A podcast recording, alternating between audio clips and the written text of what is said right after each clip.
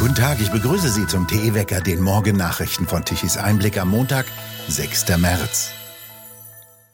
Bei der Oberbürgermeisterwahl in Frankfurt am Main wird es eine Stichwahl geben. Kein Kandidat erreichte am Sonntag die absolute Mehrheit. CDU-Kandidat Uwe Becker erreichte 34,5 Prozent, SPD-Kandidat Mike Josef 24 Prozent der Stimmen.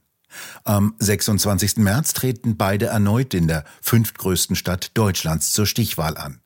Die Kandidatin der Grünen, Manuela Rottmann, kam auf 21,3 Prozent. Der Bahnbabu genannte und so bekannt gewordene Peter Wirth, der in Frankfurt legendäre Straßenbahnfahrer mit Muckis und Pilotenbrille, hat mit 5,09 Prozent der Stimmen das beste Wahlergebnis nach den drei großen Parteien erzielt.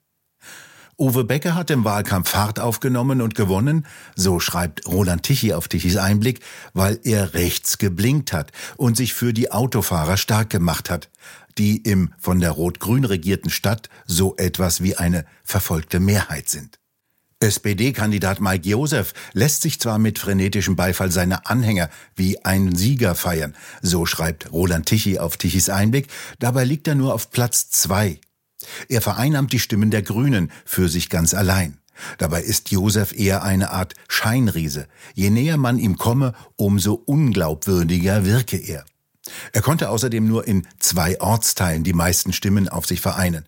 Becker dagegen in 39 von 44 Ortsteilen. Die Wahlbeteiligung liegt bei 40,4 Prozent. Notwendig geworden war die Neuwahl, weil der bisherige SPD-Oberbürgermeister Peter Feldmann bis zum Hals in einer schmierigen Korruptionsaffäre der dortigen Arbeiterwohlfahrt steckt. Die Enthüllungen über die Arbeiterwohlfahrt wurden von Tichys Einblick vorangetrieben. Während die lokalen Medien das Thema unter den Teppich kehrten und die Frankfurter Neue Presse ihren investigativen Anfangserfolg nicht verlängern wollte. Schließlich war der Druck auf die Staatsanwaltschaft zu groß geworden und sie musste nach langem Zögern die Ermittlungen gegen Feldmann aufnehmen, die dann zu einer Verurteilung des Oberbürgermeisters Feldmann führten und schließlich zu dessen Abwahl, gegen die er sich übrigens vehement wehrte. Eine kleine Sensation gab es am Sonntag in Rheinland-Pfalz in der Landeshauptstadt Mainz. Dort haben die Bürger den parteilosen Unternehmer Nino Hase zum neuen Oberbürgermeister gewählt. Er schlug in der Stichwahl den grünen Kandidaten Christian Viering deutlich.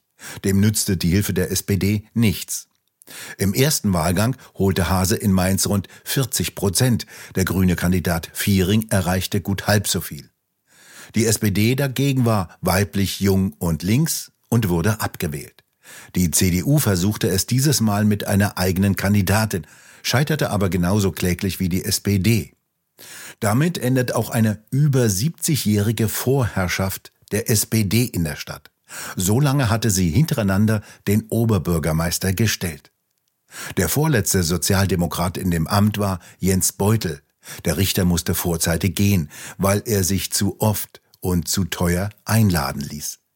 Der gewählte Kandidat Hase wurde einer breiteren Öffentlichkeit bekannt, als er noch als Student bei der Fernsehsendung Schlag den Raab drei Millionen Euro gewann. Zuletzt arbeitete er als Unternehmer. 2019 hatte Hase für die CDU kandidiert und schaffte es seinerzeit in die Stichwahl. Jetzt setze er sich als Parteiloser auf den Sessel des Oberbürgermeisters der Stadt Mainz, die durch einen Milliardensegen des Impfstoffherstellers BioNTech von einem Armenhaus zu einer der reichsten Städte Deutschlands aufgestiegen ist. Der Bundesrechnungshof hat der Bundesregierung für ihren Verschuldungsrausch in den vergangenen Jahren eine herbe Rüge erteilt. Die Staatsverschuldung wird zum Streitthema auch auf der Kabinettsklausur der Ampelkoalition, die gestern und heute in Meseberg nördlich von Berlin stattfindet. Die oberste Finanzaufsichtsbehörde fordert in einer Stellungnahme zur laufenden Aufstellung des Bundeshaushaltes von der Ampelkoalition eine scharfe Korrektur des bisherigen Verschuldungskurses. Der ungebremste Anstieg der Staatsverschuldung müsse endlich gebremst werden, so Rechnungshofpräsident Kai Scheller. Permanent in neue Schulden auszuweichen, ignoriere die Realität und übergehe die Interessen der jungen Generation. Alle Einnahmen und Ausgaben im Haushalt müssten auf den Prüfstand gestellt und neu priorisiert werden, forderte Scheller. Das Thema wird auch auf der Kabinettsklausur der Ampel im Gästehaus Meseburg eine wichtige Rolle spielen. Bislang verhandeln die Ressorts einzeln mit dem Bundesfinanzminister ihre Ausgabenwünsche. Jetzt verlangen jedoch die Grünen, dass das Kabinett darüber gemeinschaftlich verhandelt, weil Finanzminister Lindner die wachsende Staatsverschuldung nicht so weiter ausdehnen will. Kanzler Scholz hat sich auf die Seite Lindners geschlagen. Zwischen Lindner und Wirtschaftsminister Habeck ist es bereits zu einem erregten Briefwechsel gekommen, in dem Habeck die Aufgabe jeglicher Schuldenbegrenzung fordert. Der Bundesrechnungshof rechnete aus, dass alle Projekte der Regierung zusammengenommen die Verschuldung des Bundes binnen drei Jahren um 850 Milliarden Euro nach oben getrieben haben. In den 70 Jahren zuvor, seit Gründung der Bundesrepublik, waren es nur 1,3 Billionen Euro. Insgesamt betragen die Schulden des Bundes im Jahre 2023 rund 2,1 Billionen Euro. Rechnungshofpräsident Scheller diese Dynamik und ihre Folgen drohten die Tragfähigkeit der Bundesfinanzen und damit auch die staatliche Handlungsfähigkeit ernsthaft zu gefährden. In Brüssel protestierten Tausende von Landwirten gegen das geplante Bauernsterben. Rund 2700 Traktoren waren es nach Angaben der Polizei, die aus ganz Flandern nach Brüssel gefahren sind und dort im Zentrum für erhebliche Verkehrsbehinderungen sorgten. Der belgische Bauernbund hatte zu der Kundgebung aufgerufen.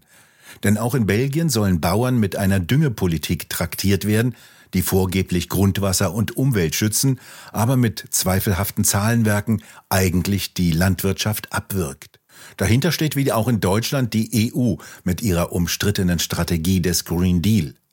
Die EU hatte die Region Flandern mehrfach angemahnt, angeblich zu hohe Nitratwerte zu verringern, für die die Landwirtschaft verantwortlich gemacht wird.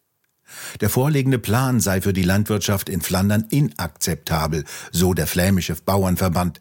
Er komme einem Todesstoß gleich.